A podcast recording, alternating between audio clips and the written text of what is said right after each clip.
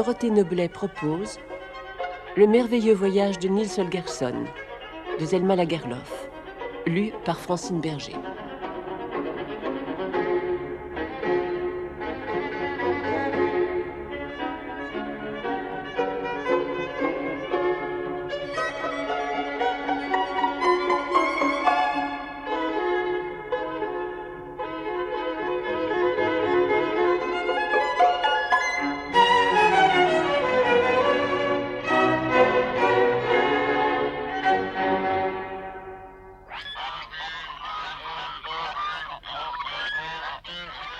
Le retour à Wemenhug.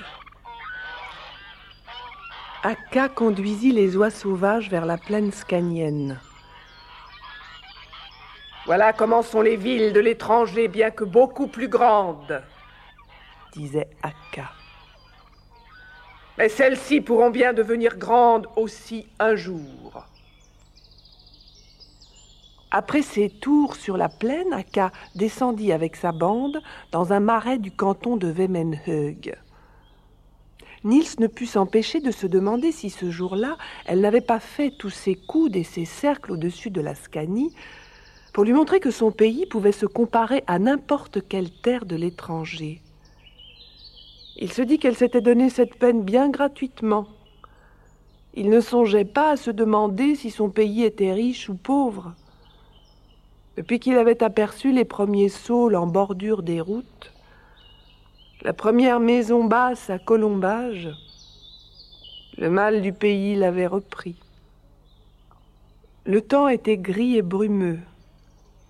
Les oies sauvages faisaient la sieste quand tout à coup Akka vint à Nils.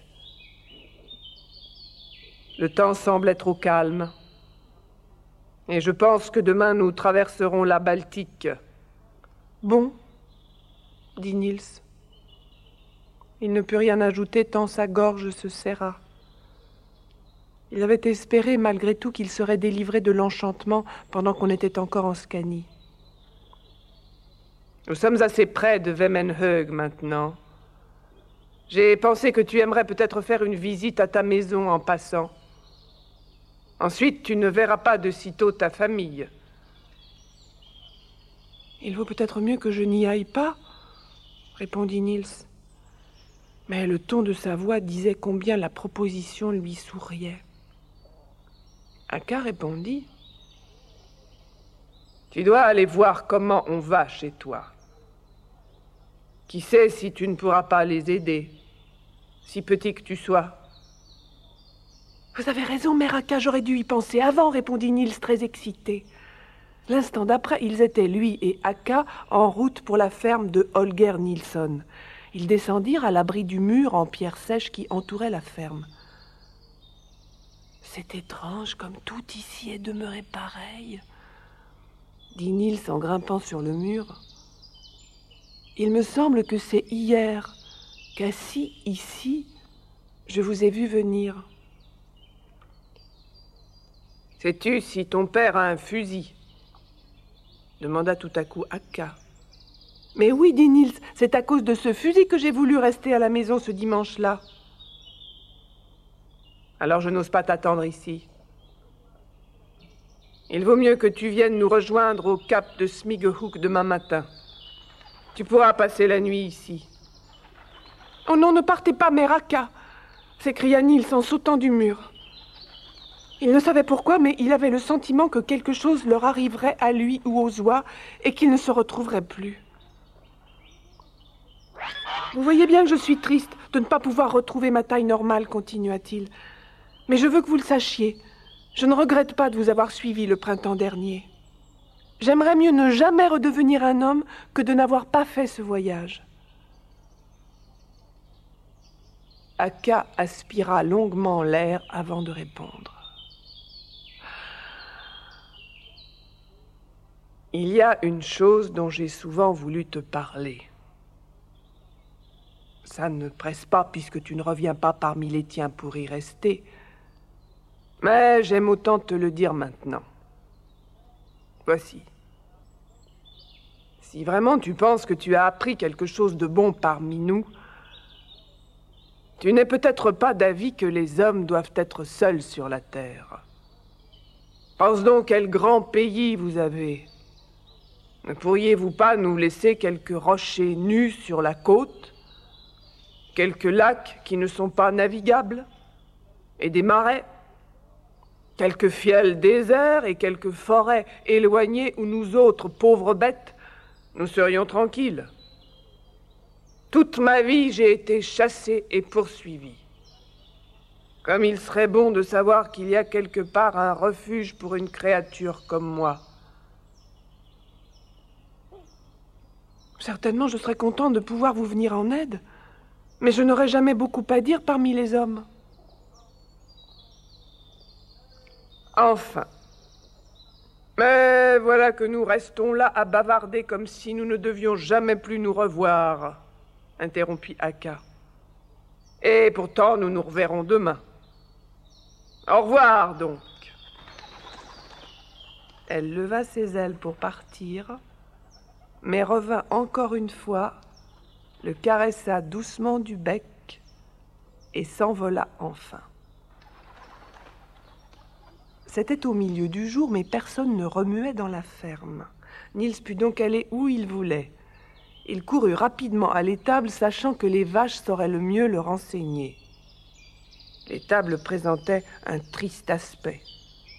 Au lieu des trois belles bêtes qui au printemps l'avaient habitée, il n'y en avait plus qu'une. C'était Rose de Mai. Regrettant ses camarades, elle penchait la tête et ne touchait presque pas à son fourrage.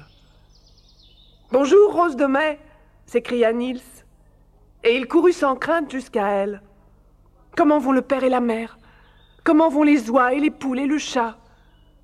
Où sont donc tes camarades, Lys d'or et Étoile? Reconnaissant la voix du gamin, la vache tressaillit. Puis elle baissa la tête comme pour lui porter un coup de corne. Mais l'âge avait assagi ses mouvements et elle se donna d'abord le temps de regarder Nils Holgersson. Il était aussi petit qu'en partant, il était vêtu de la même façon, mais pourtant, il semblait autre. Ce Nils Holgersson qui était parti au printemps avait la démarche lourde et traînante et les yeux endormis. Celui qui revenait était alerte et souple. Il parlait vivement, ses yeux brillaient et étincelaient. Il avait la tenue si droite et si ferme qu'il inspirait du respect, tout petit qu'il était. On m'avait bien dit qu'il était changé. Je n'ai pas voulu le croire. Sois le bienvenu, Nils Holgersson. Sois le bienvenu à la maison. Voilà le premier moment de joie que j'ai depuis je ne sais combien de temps. Je te remercie, Rose de Mai, dit Nils, le cœur réchauffé par cet accueil. Donne-moi des nouvelles de mes parents. Ils n'ont eu que des chagrins depuis ton départ. La pire histoire est celle du cheval qui a coûté tant d'argent et qui tout l'été a été là sans pouvoir rien faire que manger. Ton père ne veut pas le tuer, mais personne ne veut l'acheter. C'est à cause de lui qu'on a dû vendre mes deux compagnes, Étoile et Lys d'or. Il y avait autre chose que Niels brûlait du désir d'apprendre, mais il était trop embarrassé pour en parler directement. Il demanda donc Ma mère a été très ennuyée, je pense, en voyant que le jar blanc s'était envolé. Je ne crois pas qu'elle aurait eu autant de chagrin à cause du jar, si seulement elle avait su comment il avait disparu. Maintenant, elle se plaint surtout de ce que son propre fils, en se sauvant de la maison, ait emporté le jar. Ah! Elle croit que je l'ai volé? Que veux-tu qu'elle croie? Père et mère s'imaginent donc que j'ai couru le pays comme un mendiant cet été? Ils t'ont regretté avec la douleur qu'on ressent lorsqu'on perd ce qu'on a de plus cher au monde. Niels sortit vivement de l'étable. Il se rendit à l'écurie qui était toute petite mais propre et bien tenue. On voyait que Holger Nilsson l'avait bien installé pour que le nouveau venu s'y plût. Il y avait là un grand et beau cheval qui luisait littéralement de santé. Bonjour. Salut à Nils. J'ai entendu dire qu'il y avait un cheval malade par ici. C'est pas possible que ce soit toi. Tu as l'air si bien portant. Le cheval tourna la tête vers le gamin et le regarda longuement. Est-ce toi, le fils de la maison? dit-il. J'ai entendu dire beaucoup de mal de toi, mais tu as l'air si gentil. Je ne te prendrais jamais pour Niels si je n'avais entendu dire qu'il a été changé en tonte. Je sais que j'ai laissé un mauvais souvenir derrière moi. Ma propre mère croit que je suis parti comme un voleur. Je ne compte pas rester longtemps ici, mais j'ai voulu savoir ce que tu avais. Quel dommage que tu ne restes pas, dit le cheval. Je sens que nous serions devenus amis. Pour moi, je souffre d'une bagatelle. Une pointe de couteau ou un autre objet pointu m'est entré dans le pied. Cette pointe est si bien cachée que le docteur n'a pu la trouver. Mais elle me fait beaucoup de mal et m'empêche de marcher. Si tu pouvais avertir Holger Nilsson de ce que j'ai, je crois bien qu'il pourrait me guérir. Je serais content d'être utile. J'ai tout à fait honte de rester oisif. Tant mieux, je suis content que tu n'aies pas de vraie maladie. Nous tâcherons de te guérir. Permets que je fasse quelques marques sur ton sabot avec mon canif. Nils en finissait à peine avec le cheval lorsqu'il entendit des voix dans la cour. C'étaient ses parents qui rentraient. On voyait qu'ils étaient lourds de soucis. La mère était en train de persuader au père qu'il fallait emprunter de l'argent à son beau-frère. Non, non, je n'emprunterai plus d'argent, disait le père, en passant devant la porte entrebâillée de l'écurie. Rien n'est plus terrible que d'être endetté, il vaut mieux vendre la maison. Je ne dirais rien contre ce projet, répondit la mère, s'il n'y avait pas le gamin. Que ferait-il s'il revenait un jour, pauvre et misérable, et qu'il ne nous trouva pas ici? C'est triste, certainement, répondit le père, mais il faudrait demander à ceux qui achèteront la ferme de l'accueillir avec douceur et de lui dire qu'il est toujours attendu et bienvenu chez nous. Car nous ne lui dirons pas un mot de reproche. C'est entendu, n'est-ce pas? Certainement. Ah, si seulement il était là et que je n'eusse pas à me dire qu'il a faim et froid sur les routes. Nils n'entendit pas davantage de leur conversation car ils entrèrent dans la maison. Il aurait voulu courir après eux, mais ne serait-il pas encore plus chagriné de le retrouver tel qu'il était? Pendant qu'il hésitait encore, une voiture s'arrêta à la grille. Niels faillit pousser un cri d'étonnement en voyant descendre deux personnes qui ne pouvaient être que Asa et son père. Ils montèrent vers la maison, la main dans la main, graves et recueillis, avec une belle lumière de bonheur dans les yeux. Arrivé à mi-chemin, Asa arrêta son père. C'est entendu, n'est-ce pas, père? Nous ne dirons rien de ce tonte qui ressemble tant à Nils, du petit sabot et des oies. Certainement non, répondit John à Sarson. Je dirai seulement que leur fils t'a aidé plusieurs fois pendant que tu me cherchais à travers le pays, et que nous sommes venus leur demander si nous ne pouvions pas en revanche leur rendre quelques services maintenant que je suis un homme aisé, riche même, à cause de la mine que j'ai trouvée là-haut. Ils entrèrent dans la maison et Nils aurait donné beaucoup pour entendre la conversation, mais ils n'osaient se montrer dans la cour. Lorsque Asa et son père ressortirent, le père et la mère les accompagnaient. Ils semblaient ranimés d'une nouvelle vie. Lorsque les visiteurs furent partis, le père et la mère restèrent un moment à la grille, regardant s'éloigner la voiture. Je ne veux plus être triste, père, puisque nous avons entendu dire tant de bien de Nils, s'écria la mère. Ils n'ont pas dit beaucoup de choses, en somme, dit le père, songeur. Ça ne te suffit pas qu'ils soient venus ici exprès pour nous proposer leur service en remerciement de ce que Nils leur a rendu? Je trouve même que tu aurais pu accepter leur offre. Non, non, la mère. Nous n'accepterons de l'argent de personne ni en prêt ni en cadeau. Je veux d'abord me débarrasser de mes dettes. Nous nous relèverons bien. Nous ne sommes pas encore décrépits, j'espère. Hein? Le père rit en prononçant ces mots. On dirait que tu te réjouis de te défaire de cette terre où tu as mis tant de travail, dit la mère d'un ton de reproche. Ne comprends-tu donc pas pourquoi je ris dit le père? C'est cette idée que Nils s'était perdu qui m'a ôté les forces, vois-tu. Maintenant que je sais qu'il vit et qu'il promet de devenir un homme honnête, tu verras que Holger Nilsson est encore capable de travailler. La mère rentra dans la maison et Nils dut rapidement se cacher dans un coin car le père se dirigeait vers l'écurie. Il alla auprès du cheval et s'empara encore une fois du pied boiteux pour chercher où était le mal. Qu'est-ce qu'il y a donc là? s'écria-t-il en voyant quelques lettres gravées sur le sabot. Retire le fer du pied lut-il avec stupeur? Néanmoins, il se mit à examiner le sabot.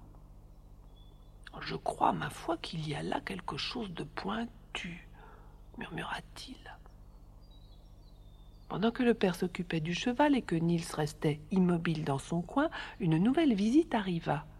Le jar blanc, se sachant si près de son ancienne demeure, n'avait pu résister au désir de montrer sa femme et ses enfants à ses anciens camarades, et il était parti avec Fin Duvet et les six oisons. Il n'y avait personne dans la cour lorsqu'ils arrivèrent chez Holger Nilsson. Le jar descendit tranquillement avec sa famille et montra à Fin Duvet les splendeurs de son installation d'oie domestique. Après avoir fait les honneurs de la cour, il s'aperçut que la porte de l'étable était restée entr'ouverte. Venez voir, cria-t-il. Venez voir où je logeais jadis.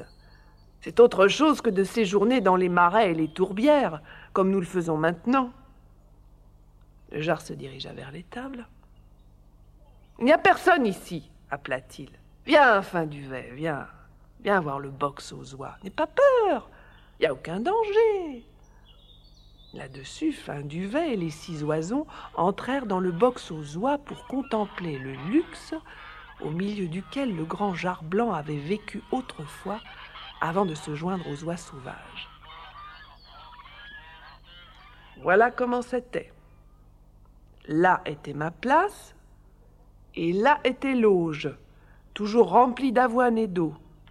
Attendez donc, je crois qu'il y en a encore un peu. Le jar blanc se précipita et se mit à manger goulûment. Cependant, fin duvet s'inquiétait. Sortons vite, suppliait-elle. Encore quelques grains, dit le jar.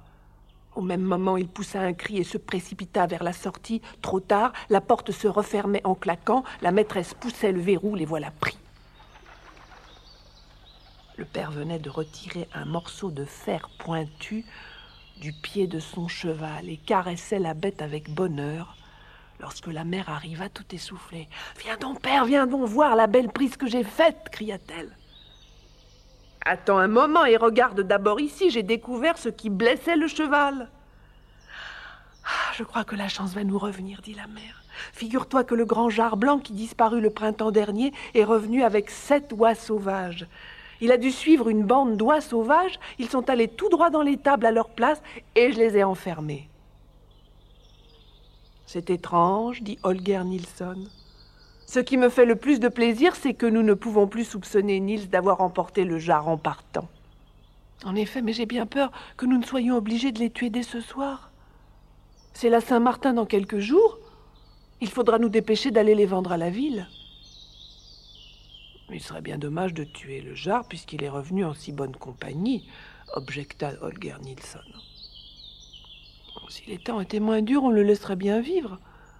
Mais puisque nous ne resterons probablement pas ici, que ferons-nous des oies? C'est vrai. Viens donc m'aider à les porter dans la cuisine, dit la mère. Ils partirent. Quelques instants plus tard, Niels vit son père sortir de l'étable, le jar sous un bras et fin duvet sous l'autre. Le jar criait comme toujours lorsqu'il était en danger. Au secours Poussez Au secours Niels l'entendit très bien. Il ne bougea pourtant pas de la porte de l'écurie. Ce n'est pas qu'il se dit un seul instant que ce serait très bien pour lui si l'on tuait le jar blanc. Il ne se rappelait même pas en ce moment la condition du tonte. Ce qui le retenait, c'est que pour sauver le jar, il faudrait se montrer tel qu'il était à ses parents et cela lui répugnait beaucoup. Ils ne sont déjà pas bien heureux, se dit-il, faut-il que je leur fasse encore ce chagrin? Lorsque la porte se referma sur le jar, Niels oublia ses hésitations. Il traversa la cour aussi vite qu'il put et entra dans le vestibule. Il quitta ses sabots par vieille habitude et s'approcha de la porte. De nouveau, il s'arrêta. C'est le jar blanc qui est en danger, se dit-il, lui qui a été ton meilleur ami depuis que tu as quitté cette maison. À cet instant, il revit brusquement tous les dangers que lui et le jar avaient affrontés sur les lacs gelés et la mer tempétueuse parmi les féroces bêtes de proie. Son cœur se gonfla de reconnaissance et d'affection et il frappa à la porte. Qui est là? demanda le père en ouvrant. Mère, mère, ne fais pas de mal au jar cria Nils en entrant comme une trombe. Le jar et fin duvet qui reposait, lié sur un banc, poussèrent un cri de joie en entendant sa voix. Mais celle qui poussa le cri de joie le plus fort, ce fut la mère. Oh Nils, Nils, comme tu es devenu grand et beau, cria-t-elle. Le gamin s'était arrêté sur le seuil comme incertain de l'accueil qu'on lui ferait. Dieu soit loué qui t'a ramené auprès de moi. Viens, viens. Sois le bienvenu, fils, dit le père sans pouvoir proférer un mot de plus. Nils hésitait encore sur le seuil, il ne comprenait pas leur joie. Mais la mère s'était élancée vers lui et lui avait jeté les bras autour du cou. Alors Nils comprit ce qui était arrivé. Père, mère, je suis redevenu grand. Je suis redevenu un homme cria-t-il. Niels se leva avant l'aube le lendemain matin et se rendit vers la côte. Lorsque le jour commença à poindre, il était au rendez-vous fixé par Akka, un peu à l'est du hameau de Smiguet. Il était seul. Avant de partir, il était entré dans l'étable chez le jar blanc pour essayer de l'éveiller, mais celui-ci n'avait pas dit un mot, avait de nouveau fourré sa tête sous son aile et s'était rendormi. Le jour promettait d'être très beau, presque aussi beau que le jour de printemps où les oies sauvages étaient venus. La mer s'étendait, vaste et immobile, l'air était calme, et Niels songeait au bon voyage que feraient ses amis. Il était encore dans une espèce de demi-rêve. Tantôt il se croyait tonte, tantôt il était le vrai Nils Holgersson. Apercevant une clôture sur son chemin, il avait peur de continuer avant de s'être persuadé qu'il n'y avait pas d'animal dangereux caché derrière. Puis il riait, heureux de se rappeler qu'il était grand et fort et n'avait pas besoin d'avoir peur. Arrivé au bord de la mer, il se posta sur la grève pour que les oies le vissent bien. C'était un jour de migration. À chaque instant, des notes d'appel et de ralliement se faisaient entendre. Il sourit, en se disant que personne ne savait aussi bien que lui ce que les oiseaux criaient les uns aux autres. Des bandes d'oies sauvages passaient. Pourvu que ce ne soit pas les miens qui s'envolent sans me dire adieu, pensa-t-il. Il aurait tant voulu leur raconter comment il était redevenu un homme. Une bande s'approcha, volant plus vite et criant plus fort que les autres. Quelque chose lui disait que c'était celle-là, mais il ne la reconnaissait pas aussi sûrement qu'il l'aurait fait la veille. Les oies ralentirent leur vol et louvoyèrent au-dessus de la grève. Niels comprit que c'étaient ses compagnons de voyage. Mais pourquoi ne descendait-il pas? Il ne pouvait pas ne pas le voir. Il essaya de lancer un appel, mais sa langue refusa d'obéir, il ne put articuler la note juste. Il entendit Aka appeler dans l'air. Il ne comprit pas ce qu'elle criait. C'est étrange, se dit-il. Les oies sauvages ont-elles donc changé de langage? Il agita son bonnet en l'air et courut le long de la grève, criant Me voici Où es-tu? Cela ne sembla avoir d'autre effet que d'effrayer les oies. Elles s'élevèrent plus haut et s'éloignèrent de la côte. Alors enfin il comprit. Les oies ignoraient qu'il était redevenu homme, elles ne le reconnaissaient plus. Il ne put les rappeler, car les hommes ne savent pas parler la langue des oiseaux. Il ne savait plus ni la parler, ni la comprendre. Bien que Niels fût heureux d'être délivré de l'enchantement, il trouva amer de se séparer ainsi de ses amis les oies. Il s'assit sur le sable et se couvrit le visage de ses mains. À quoi bon les regarder partir? Mais tout à coup, il entendit un bruissement d'ailes. La vieille mère Akka n'avait pu se résoudre à quitter ainsi son pousset, et elle était revenue en arrière. Maintenant que Nils se tenait immobile, elle osa s'approcher. Sans doute avait-elle compris soudain qui c'était. Elle descendit sur le cap près de lui. Niels poussa un cri de joie et la serra dans ses bras. Les autres oies s'approchèrent alors et le caressèrent du bec. Elles caquetaient et bavardaient et le félicitaient. Niels aussi leur parla, les remerciant du beau voyage qu'il avait fait avec elles. Brusquement, les oies sauvages se turent, le regardèrent d'un regard étrange et s'écartèrent. Elle semblait tout à coup avoir compris ce qu'il y avait de changé et se dire Il est redevenu un homme, il ne nous comprend pas et nous ne le comprenons pas non plus. Alors, Niels se leva et alla à Aka. Il l'embrassa et la caressa. Puis il alla à Ixi et Caxi, Colmé et Nelia, Vici et Koussi, toutes les vieilles oies de la bande, et les embrassa également. Ensuite il les quitta vivement en remontant la grève pour rentrer chez lui. Il savait que le chagrin des oiseaux ne dure jamais longtemps, et il voulait se séparer de ses amis pendant qu'il regrettait encore de le perdre. Lorsqu'il fut arrivé en haut de la dune, il se retourna et regarda tous les groupes d'oiseaux qui se préparaient à traverser la mer. Tous criaient leurs appels. Seule, une bande d'oies sauvages volait en silence, tant qu'il put la suivre des yeux.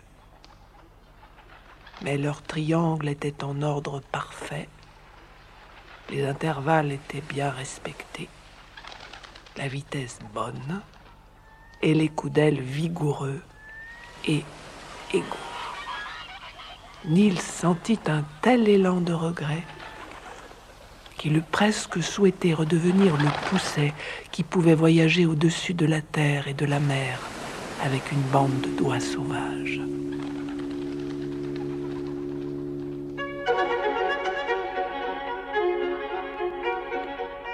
C'est ainsi que s'achève ce merveilleux voyage de Niels Gerson. Vous écoutez France Culture, il est 9h.